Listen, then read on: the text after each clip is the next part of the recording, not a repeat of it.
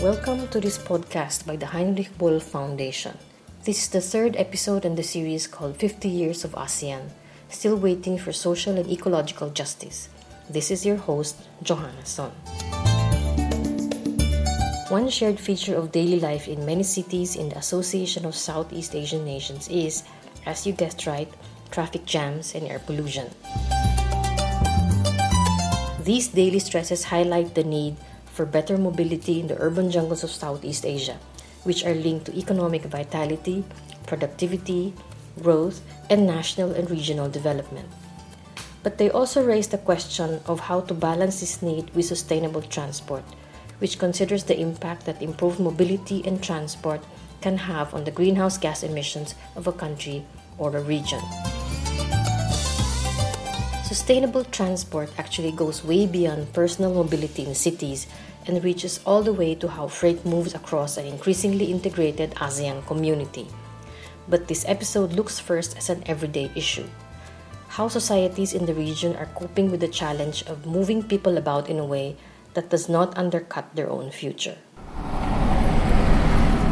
Tanyarat Dokson is not quite your typical commuter in Bangkok, the bustling megacity of 9 million people that is the Thai capital. For a decade now, the journalist has been taking a 20 minute bicycle ride to her workplace each day. It can be quite scary, you know, if you think of it, because um, you know motorists in Bangkok are not like, like, the most considerate um, drivers or riders in the in the world.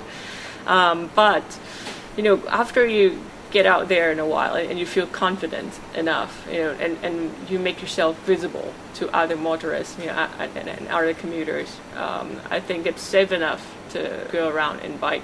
I mean, you just have to like shake that fear first. Tanyarat is the administrator of the Bike to Work group in Bangkok, whose Facebook page has 10,000 members. Apart from giving her more control over her time, she says biking has the added bonus of not adding to the world's environmental woes. For me personally, that's how I think. You know, I think that the world is not going to get any cooler. You know, it's it's getting hotter and hotter. So if you can do one bit to help the world by not adding you know gas consumption or you know any kind of you know fossil fuel consumption that that will be the best it is quite a jump from an individual's everyday behavior around transport to greenhouse gas emissions which in this case are usually carbon dioxide and black carbon but having more and different choices of getting around in a region caught in the motorization culture cars and motorcycles creates avenues that lead to more sustainable transport in Southeast Asia. Transport and mobility and the stresses associated with these are an everyday challenge for individuals as well as a development question. Bjarne Pedersen, a Danish national who is executive director of Clean Air Asia, a non government organization based in Metro Manila in the Philippines, shares with us his insights. I think it if you look across the region, it is in, in most of the countries increasingly becoming a challenge. And one of the major reasons for that is, as you rightly mentioned, urbanization is taking place across Asia at a, a very, very rapid speed. With up to, some predict, in, in 15 years' time, you'll have more than 55 60% of the population living in cities.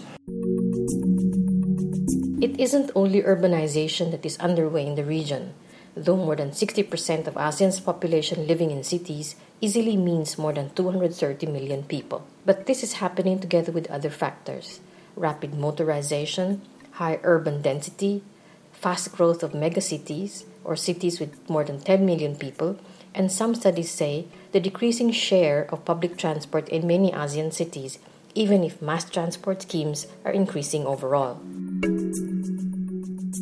While transport has been identified as a key contributor to greenhouse gas emissions, the demand for transport in ASEAN is also projected to increase by 60% from 2013 to 2040, according to data cited in an article on low carbon transport policy published in the Sustainability Open Access Journal of the Swiss based MDPI, or Multidisciplinary Digital Publishing Institute.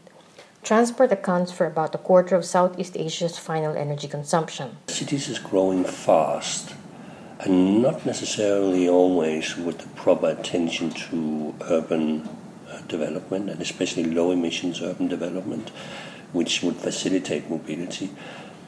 Rather, actually, the opposite, where you see the increased uh, number of people going to cities, resulting in congestion, urban sprawl, etc., with all hampers transport, which has a profound effect on people's lives, whether it is in terms of efficiency or the ability to a society to function in a, a rational way without spending too much time, uh, either from the personal point of view in traffic or carrying or freighting goods and services, or it is uh, air pollution. When you see more urbanization, you, it often results in more cars.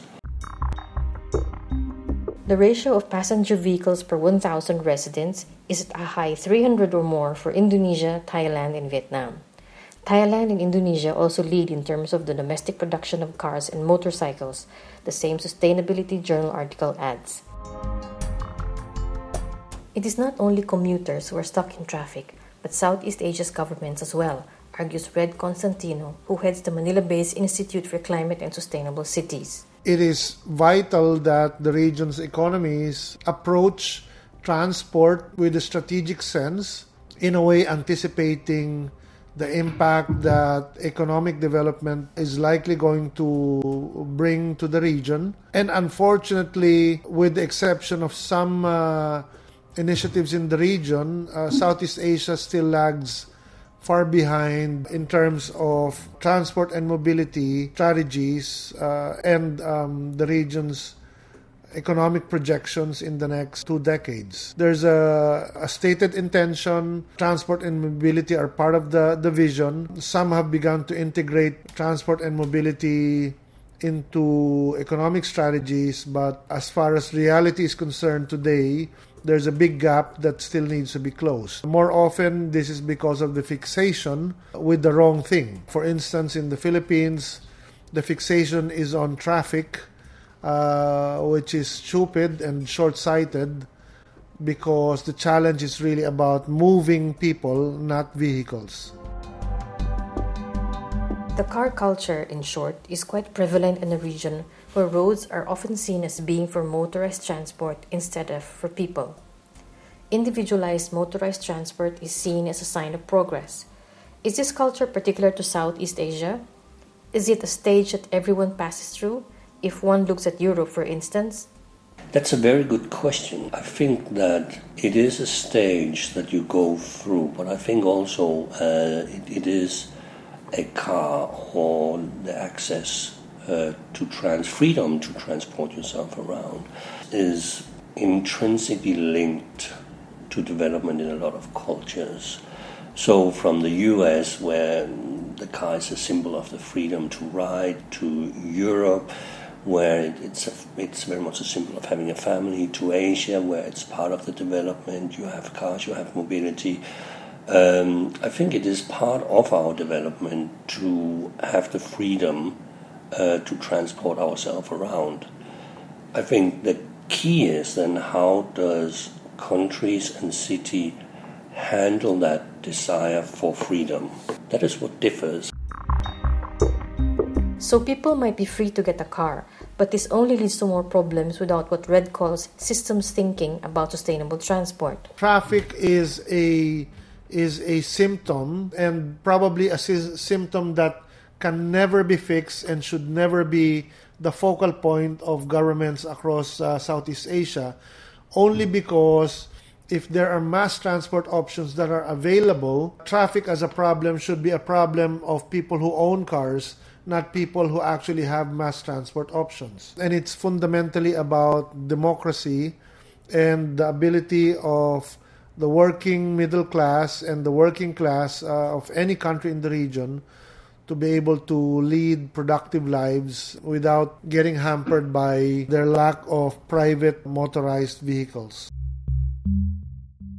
Cities badly need to provide more practical options to the residents beyond mass transport and other systems, both Bjarne and Red point out. This can involve a menu of options, better technology that becomes affordable and therefore usable, better urban planning and road feeder linkages, using taxes as incentives or to discourage vehicle ownership, better control of emissions from vehicles, better and safer mass transport options from buses to elevated rail systems, among others. Despite its problems, mass transport systems, often in the form of elevated rail lines, are found in more cities today, even if it has taken decades for some to become reality. Singapore is known for its stiff charges on vehicle ownership and fees for using roads in the city center during peak hours the Philippines is poised to institute a vehicle ownership tax. The Philippines and Indonesia continue with their practices to limit vehicle use on certain days. Some consumers, like the journalist Tanyarat, chose the option of buying hybrid cars like the Toyota Prius when she cannot use her bicycle. I was forced by my parents, my Asian parents, to, to buy a car, and, and, and I chose to buy um, you know, a, hybrid car, you know, in order to save the energy and, and, and, and to help the world. And I think that's the trend that, that a lot of people are thinking as well. In short, while Southeast Asia cities face challenges in moving toward low carbon transport, they are not starting from zero. Of ASEAN's four most populous countries, Indonesia has the highest carbon dioxide emissions from transport at 121.4 metric tons a year followed by 61 metric tons from Thailand, 28 from Vietnam, and 23 to 36 from the Philippines, according to the study published in the Sustainability Journal. The article says that the four countries constitute four of the five largest transport sector emitters of greenhouse gases in the region. At the same time, ASEAN countries' climate change commitments do include goals to reduce carbon emissions from the transport sector. Regionally, there is an ASEAN Transport Strategic Plan 2016 to 2025 covering land, air, and maritime transport. It aims to form a policy framework quote to support sustainable transport which includes low carbon modes of transport, energy efficiency and user-friendly transport initiatives, integration of transport and land use planning close quote. Societies that work to improve mobility often use methods that discourage some behavior and options and encourage others, Björn explains. Like when in European countries, the, the combination of of carrot and stick in Norway um, has meant that it has one of the highest uptake of hybrid and electrical cars in the world, simply because uh, if you have an, such a car, you do not pay for parking, you don't pay road toll, you get free parking, you are exempt for road tax, you're exempt for vehicle tax, etc. That I think is, is becoming quite appealing for a lot of people. But then, air pollution is something people can see, smell, or breathe. How does one make the matter of lower emissions from one's transport choices a matter of personal interest? The reason why people are often not that concerned on an individual level on climate change or indeed link their mobility choices to climate change is because climate change is for many people removed in time. That the consequence of your mobility choice today uh, might be a negative one in terms of climate change, but in reality, it's not going to impact me before in 10 to 20 years. And that is not the time horizon that most people think of in terms of actions. They often think in a shorter time frame. I think it's been well proven that the behavioral change of climate change, so not the government change, but the individual change, the, sort of the voluntary element of it, have not really taken off. The reductions in energy consumption you've seen is, is very much associated with technology innovation, so energy saving, air conditioning, more efficient cars, buildings, production, rather than coming from individuals who have changed their behavior. But the awareness that cleaner air is good for reducing carbon emissions helps make the climate change aspect of transport much more direct to many more people. I do think that when we marry the air pollution agenda with the climate change agenda because it's the flip side of the coin or win-win situation as, as many say often reduction in CO2 emissions is good for climate change or good for mitigation of climate change it's also good for reduction of air pollution which is then in turn good for your health. And that narrative I think is becoming more and more convincing. ASEAN countries are in a unique setting their urban communities remain home to many traditional ways, but are also very comfortable with high technology. In many ways, they mix first and third world settings, one might say. So while their cities have many of the old headaches, they have also been exposed to new approaches and more affordable new technology, including lessons from other parts of the world. Southeast Asia might have to leapfrog in some sense in the next 20 years to more sustainable solutions, because its urban woes are right here today, Bjorn explains. Despite the need for development, the, the mistakes that has happened in the rest of the world in terms of individual car ownership cannot happen in the foreseeable future in Asia. That can be mitigated by the car revolution of driverless car, electric cars, etc. But you, the, we can't see the fossil fossil fuel based way of transporting yourself around is not an option in Asia if we're going to avoid climate change. That is a reality. So, Asia, in many ways, will have to be much more innovative than the more traditional development path we've seen in other parts of the world. Once a conducive environment for mobility is in place, consumers will do the right, logical thing simply because it works for them.